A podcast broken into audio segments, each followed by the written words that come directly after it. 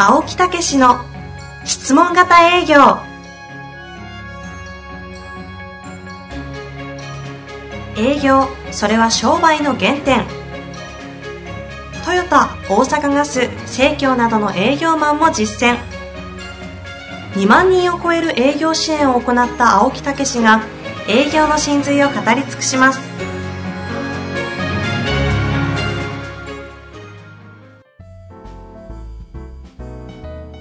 んにちは、遠藤和樹です。青木武の質問型営業。青木先生、本日もよろしくお願いいたします。はい、よろしくお願いいたします。あ、今日はなんか言わないんですね。え、今日はないですよ。今日はないですねうん今日忙しい。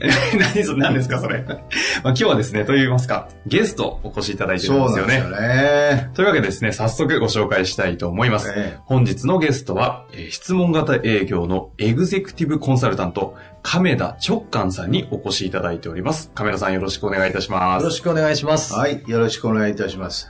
以前、あの、私どもの方で安いっていうのね、はいあ質問型コミュニケーション協会というええところの、えー理事で、はいえー出てもらいましたけど、はい今日は、えー質問型営業の方のですね、コンサルタント、うん。えーそれもエグゼクティブコンサルタント、東京ですげえ活躍してくれてるんです。噂には聞いてましたよ。はい。あの、うちは7名コンサルタントがいますけど、はいまあ、コンサルタントっていう位置づけはですね、代理店というなね、うん。言い方もできるんですけど、まあ、それぞれが、えーこの資格を取っていただいてですね、この人なら任せられるとうんいうようなことで、えー認定を出したメンバー7免許改伝のような音、聞こえがしますけど、そんな感じですよね。ええ。で特にね、亀田さんはもう、もともと、今からプロフィールちょっと喋ってもらいますけどね、はい。えー独自に自分なりのものも立ち上げてくれてて、くれててっておかしいくらいされてて。されてて、えで、そういう中でドッキングしてですね、うんうんもう本当、ここ1年ぐらいなんですけど、すごい東京で活躍してくれてる、へえ。まあそういう亀田さん、はい。はい、でございます。ちょっとはい、簡単にプロフィールをプロフィールを亀田の方からお話しいただけますかね。私から、はい。あ、皆さんはじめまして、亀田直感と言います。直感さん。直感やね。直感。すごい名前ですよね。そう読めなかったです。えーはい、直線の直に、直に幹幹ですよね。直感。直感の人。直感の人で違います覚えていただけると。は。い。はい。プロフィール。えっ、と、キャリアがいいですかね。そうですね、すねャリアですね。はい。はい。え簡単にですね私そうですね。簡単に私はですね、一番初め会社、社会人になった時は、あの、銀行員ですね。ああ。はい。まあ、住友銀行というところに入りまして、ええそこで、えー10年ぐらい。あ10年弱ですかね。おーやって10年いてねまあ、ねキャリア日本のキャリアにおいてはエリートってやつですねね。え。あの、土佐回りみたいな感じですよね。ちょうど今この辺とかも含めて、あの、営業してましたね。うんあ、はいここ今神保町ですが、神保町のあたりへ。から、そうですね、この辺近くぐらいまでですかね、大体お客様も。10年も。はい。その後に大手の流通ですね。あの、うん T カードって皆さんご存知知らない人多分いないですよ。T ポイントね。T ポイントですねええ最近私も出してますよ、あれ。あ、ついに。T, T ポイント持ってるよ。前は邪魔くさいな思ってたけど、もうええわ、思って。いちいち言われるから。確かにね。プロフィールの邪魔しないでください。はいそれをこう、運営してる会社ですね。はい形はコンビニエンスクラブ。CCC ですね。CCC ですね。あの、ツタヤをやってる会社ですね。はいそこで T、まあメインに、えー T ポイント、今の T カードの、まあ事業をおやらせていただいていましたね。経営企画だったんですいや、その当時は事業、事業統括っていうところに部署でした。ああまあ、それをやるための部署みたいな。立ち上げる、ね。立ち上げメンバーですね立ち上げ屋ですよね、そのそ時のね。その時はそうですね。うんまあ、私が作ったわけじゃないですけど、メンバー、チームを組んで、はいあの、サービスを作ろうっていう中何人ぐらいであはいれ作ったのあれ？社員、それはもちろん多いんですけど、うんそれ専門でやってたのは10人ぐらいじゃないですかね、その人精鋭部隊たちですね T ポイントになってるそうですね。ね。すいません。あの、過去の記憶で間違えてるかもしれませんけど、まあそんな感じはいで毎日会議をしながら作っていったという、はいベンチャー経験もあってね。はい。で、えーすいません。何度も転職してるんですが、えー外資系の生命保険会社に転職して、うん営業と、あの、営業を教えるマネージャーという仕事を、は都合7年ぐらいですかね、うんやっておりました。あははい。まあでももともとは自分で何かをしたいという気持ちで、ね。そうですね。ずっとそういうことを模索しながら勤めてたっていう事実があるみたいですね。そうですね。うんいつかは自分で、えー仕事をまあ立ち上げっていうのもあれですけどね、はいはい、仕事を作っていこうっていうことになってやってます、それで、どういうので独立したかっていうことですね。そうですね、コミュニケーションとか人っていうのがいいなというのが、えーそうですね、まあ、ある時期があって、自分でカウンセラーの勉強してみたり、しながらサラリーマン生活を送り、おーやってんねや。ーそうですね、それを試そうと思って保険会社で、うん。ちょっと一回違うそうなんですね。試そうと思って行ったわけ？そうです、そうです。ああ、はなるほど。はい。え、それで？それで、うん。質問しますよね。それで、それはね、そうですよね。そうそう唯一質問できる回ですね。なんか知ってるのにとかって思いながら、しますね。そう。知ってるのに質問するっていうのがね、極意なんですよ。何の極意ですか？いや、次行きましょう。まあ、そう、それで、うんえー何でしたっけ？知知ってるのに言ったんですよね。何でしたっけ？知ってるのに言ったってやつですよね。そうそうそう試してみてどうだったか。そうですね。あの、試してみて、うん。えーやっぱり人と人とのコミュニケーションっていうことをやっぱ伝えていくっていうことをちょっと専門にと言いますかね、そこだけを専業にしたいっていう思いで、まあ結果研修会社をやろうっていうことを決めて、はいまあ今ちょっと青木さんのところにお世話になっているという感じですね。まあその研修会社っていうのがね、どういう研修会社かっていう。もともとおいて質問ということを学んだみたそいうでねですすね。。はい。じゃあそこ少しだけお話しさせていただくと、保険会社にもやっぱり研修ってたくさん会社が用意をしてくれている中に、充実してますよね。そうなんですよ。たくさん研修はありますね。社内でもやりますしね、独自で。その中で質問という研修はやっぱりあったんですね。うん。はい、ありました。ありましたね。で、えーそこに、まあ当時私、あの、セールスマネージャーということでメンバーを抱えていましたので、うんメンバーにこう行ってきてもらったりとか、試してもらって、研修受けてきてもらったんですが、もらってきた教材、受けてきた結果、いい教材なんですよね。ちゃんとした質問ができるようになっていて。おーおーはいどうもだけど成果が上手にので出ないと言いますかね。うん結びつかないね結びつかないと、こんなにいいテキストと、なんか聞く感じだといい研修なのにと。うん。なんでだろうということうで、うんん思い悩み。いろいろ考えた結果、その当時私が行き着いたのは、うん青木先生の言う、青木さんの言う、えっ、と、好意と共感の部分、おここのトレーニング抜けてるな、これと。ああ。へーまあ結構ね、今教えてても共感とかね、はい好意を持つって非常に大事で、大事ですね。ね、そこを言ってますけどね。うんうんこれができないと、うん。質問の言葉だけ覚えてもこれ実は伝わらないんじゃないかな。っていうのがありそこだけをちょっと教える研修やってみよう。それ面白いね。ほな、質問は実は学んでて、はい実はある程度いいのがあって、はい。それで好意と共感というのが実は非常に必要なんだというね。必要だということですうんそれがないと質問が機能しないと。うん、そこをトレーニングしようと。そういうものを。トレーニングしようと。ほーうんそれで？それで、えー、まあ、まあ、いろんな人のお手伝い、まあ、お手伝いもいただいたり、ご協力もいただいて、その表現をすることのうん。メニューですね。はい。と、あとその表現を客観的に自分で見るための、うんモニタリング調査ですね。はいはい。どう表現できているのか、どう好意を伝えられているのかっていうのを、うん。自己満足じゃなくて、こう、お客様から本当に見てもらって、へえ。評価を、モニタリングでうん点数とかフリーコメントでもらってカルテを作ると。うんどんな、いわゆる行為の、行為表、行為のためのカルテ、行為カルテみたいな。点数。数値化されるんですか？怖いですね。怖いですけどね、勇気がいりますね。人にやってそれが共感されてる度数なんてみたいなのが出て。行為と共感に対してだけのカルテを。へえ、面印象白い。力調査っていうカルテを作ってお返ししているというところから、あそうですね。そういうこう、調査をして、ビフォーアフターそれこそ取るんですね。それを社内でやってた社内でやりました。うんはい、モニターさん集めて。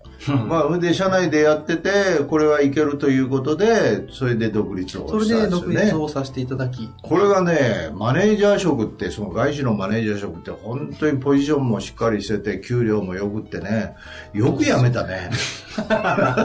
本当ですよね。本当本当。だからそれをやりながらでいいんじゃないかなって思うけども。だってあの外資系の金融の方って採用することもその方のコミットになるじゃないですか。うんその時は表彰もされるぐらいうまくやってたみたいで、いわゆる活躍、ね大活躍されてたのに、そうそうそう。給料もいいし。ね教育がしたかったんですね。ねえ、すごいよね。教育だけがしたかった。まあ、こう言っちゃないんやけど、俺も不動産で売れてたからね。本当。なんで自分の話を今いやいやいや引き合いに出されだたんですか？から、やっぱり教育、こう人が育つとかね、うんそこが変化するっていう感謝を受けるとか、まあ、喜びですよね。あの、そこがやっぱりやっていて一番楽しいとこなので、もう、わがままですけど、そこだけをやりたいと思ってしまう。へーここなんかお二人の共感すごいですね。そうそうそう。でよくやめてしもたなって思うよね。前からよく言われますよね。じゃあ、自分もたまに思ったりするよね。自分でも思いますけど、ちょっとその、そのなんか、その自分に酔っているいやー、あれそのままやったらどれぐらいになったかな、みたいなね。あーするしね。まあそれはあの、今後の励みというか糧にしてます。そうそうそうそう。ね。はいうんで、その時に、独立してやってる頃に、たまたま、そういうね、ご紹介で、ええあったんですよ。お客様の方からご紹介で。でも独立してそんなにまだ長くないそうですが、すでにもう中小企業から大企業まで。業界でいうともう製薬流通、運送、保険、出版ともう木並みそうそう言ってますけど。うん。だから、まあそういう中で、あの、しまあこれはうちもそういうね、行為と共感というところで使えるなということで、じゃあタイアップしてやろうというところが本当は入り口やってんけど、うんまあだんだんこの質問ということのうちの質問型営業を分かっていただくうちに、これはすごくいいよということで、えー実は今はもう質問型営業の中に、えーその印象力っていうのも入れていただいて、ええ。それで東京で今活躍してるへということなんですよね。そうですね。ええ。はい。ありがとうそれございます。で、そのどうなんでしょう、その前に知っていただいてたのと、今の質問型営業とはどういうふうに違ったんでしょう？あー。うん。えー当時そうですね、私が営業職とかね、マネージャーやってる頃も、青木先生の青木さんのことは知っていましたし、本も、はい、知っていたんですが、そうですか、はいはい。ベンチマークしてたんですね。ベンチマークはしてまして、えーただ実際に、あのね、ご縁があって、セミナーをはい。見学させていただいたりした中で、うん。あ、これは、あの、本だけ、まあ、すみません、本でも素晴らしいんですけども、うん。こう、どう表現するかっていうところがやっぱりこう大事だっていうことをすごく、講座の中で、今、あ。ポッドキャストでもね、やっていただいてますけどもそこを、あの、すごいこう強調されているし、ええ。あの、質問っていう言葉だけじゃないっていうところを、やっぱりやっているところも、こう、セットになってる研修だったんですよね。ん。なので、とってもそれは、あの、なんですかね、僕としては完成形で、ここれが全部できればっていうので、で、質問自体は知ってましたけど、やっぱりできなかったですよね。う。ん。学んでできるようになっていったことですね。でできなかったっていうのは？その当時？きなかったと思いますね。していたと思いますけども、ええそもそも無意識ですしね。はいはいはい。うんまあそれで、本当ね、あの、わずか1年、はいね、の中で、えーどんどんどんどん質問というような形をね、えー取り入れていただいて、えーむしろそっち側をメインにしていただいて、もうやってもらうぐらいに今現在になってますよね。そうですね。ね。はい。だからそういうところの、どうなんでしょう、学んでいただく、あるいは実際に営業活動、コンサルタント活動するようになって、どういうところが、こう実感として分かるようになってきたんでしょう？うん。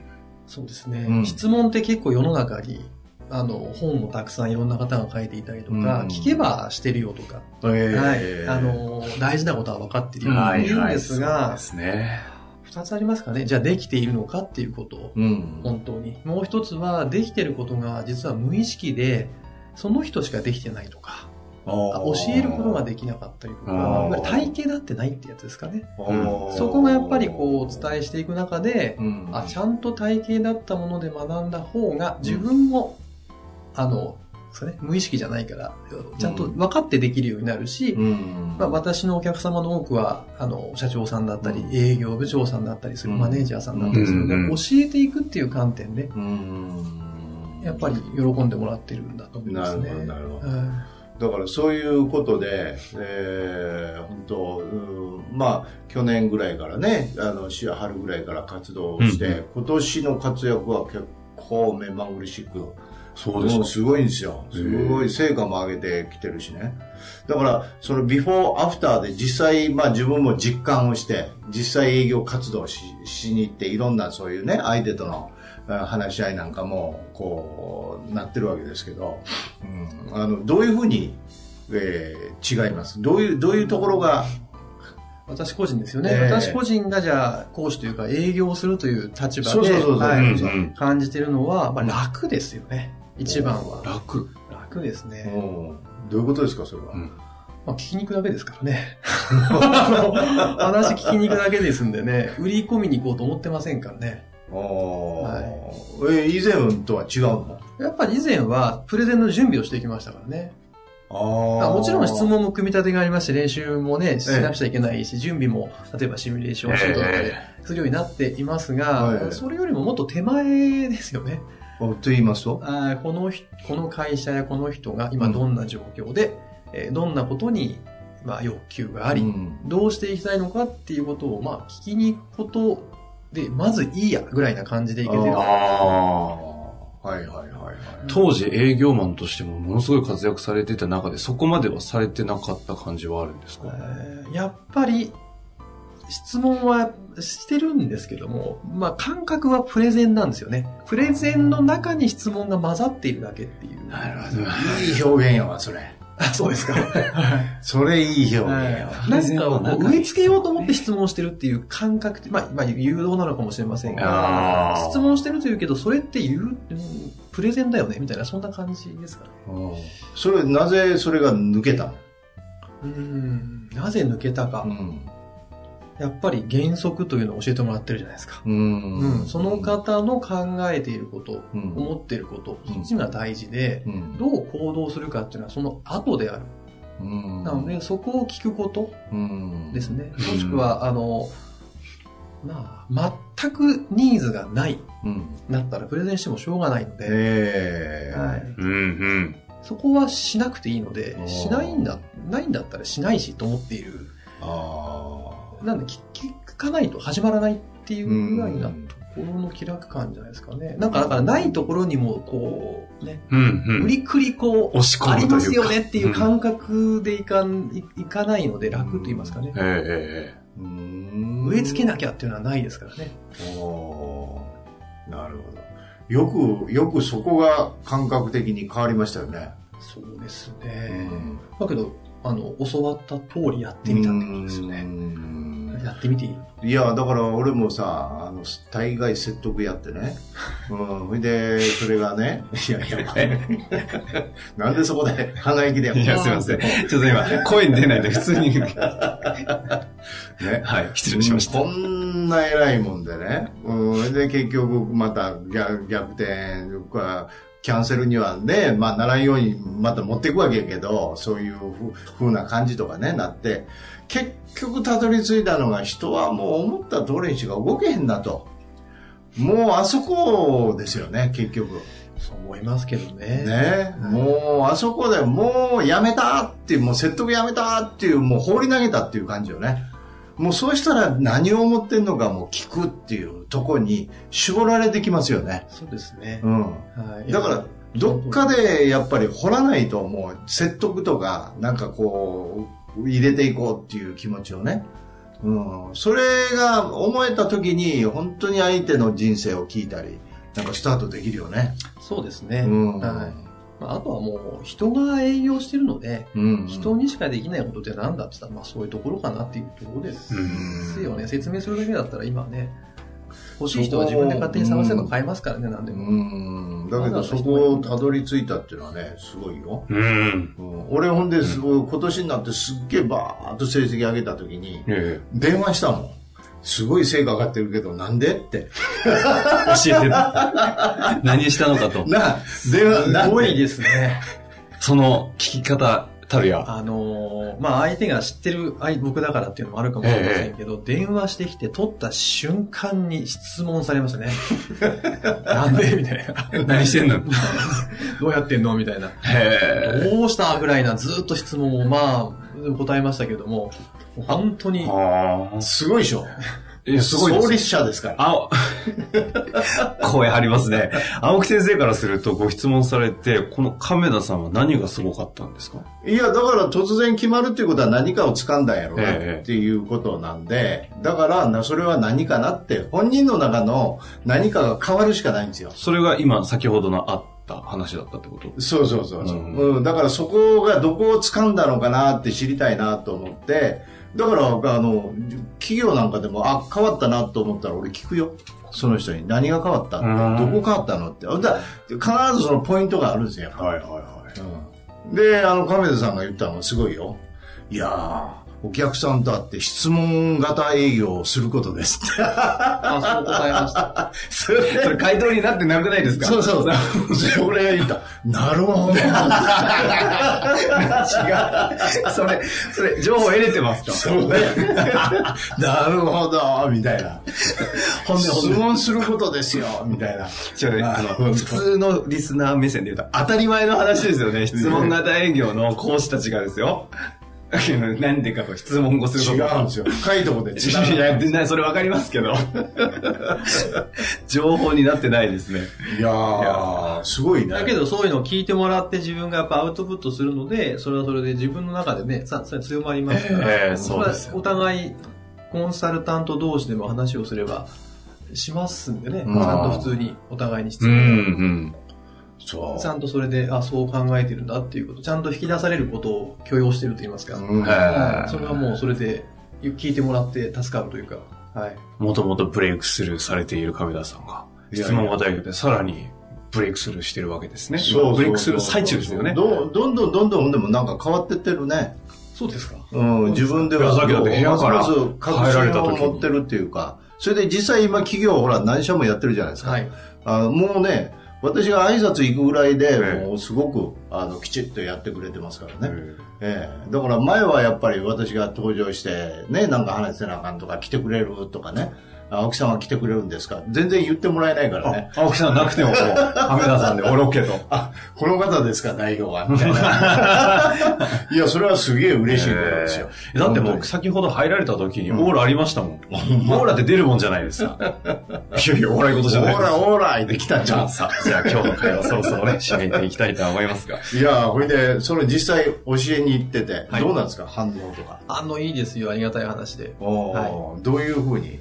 あの、まあ、営業を教わってる方と、えー企業様の場合は、えーそれを、なんですかね、決めてくれている会社の社長であるとか、はいはいまあ、あの、スタッフの方が、はいはいそれぞれですけどね。ええはい。まあ、僕の場合で言うと、えー企業様を担当していることが多いので、えええー私の相手は営業マンではなくて、人事部長とか、はいはい。担当者ですね。その担当者ですね。ええその方の反応でいいですかね。ええあやっぱり、あの、体系立ってるってことですよね。あとは、分かるだけの研修じゃないっていうところですかね。うおんーおーどういうことですか？あーまあ、ロールプレイングが代表ですけども、ええ。できることにこだわってやってるという。はいはいはいはい。はいなんか分かったんだけど、研修が終わったらできるようになってないっていうことに困ってる会社さんも多いので、こだわりは違いますと。うん。目指すところはできるようになることと、再現性をその持って、そのままこの会社にちゃんと文化として染みつくように、そうね。どういうふうにこちらからお役立ちするのかっていうことう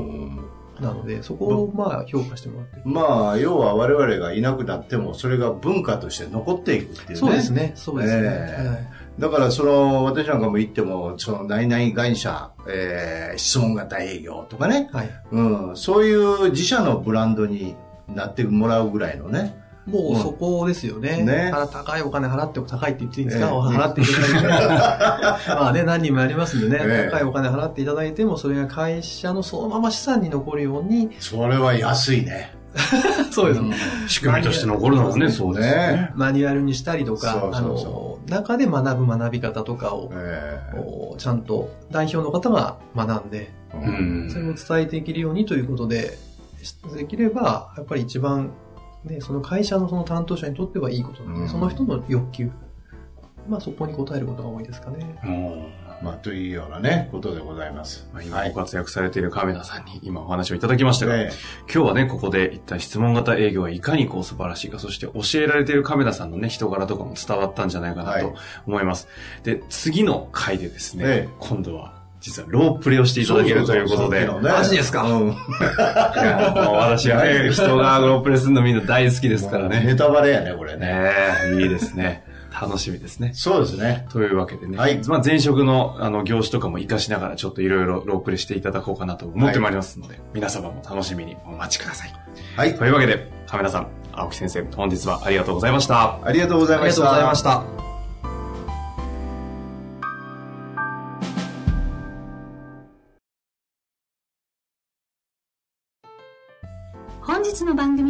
いかがでしたか？番組では青木武氏への質問を受け付けております。ウェブ検索で質問型営業と入力し、検索結果に出てくるオフィシャルウェブサイトにアクセス。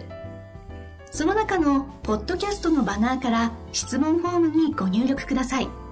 たくさんのご応募お待ちしております。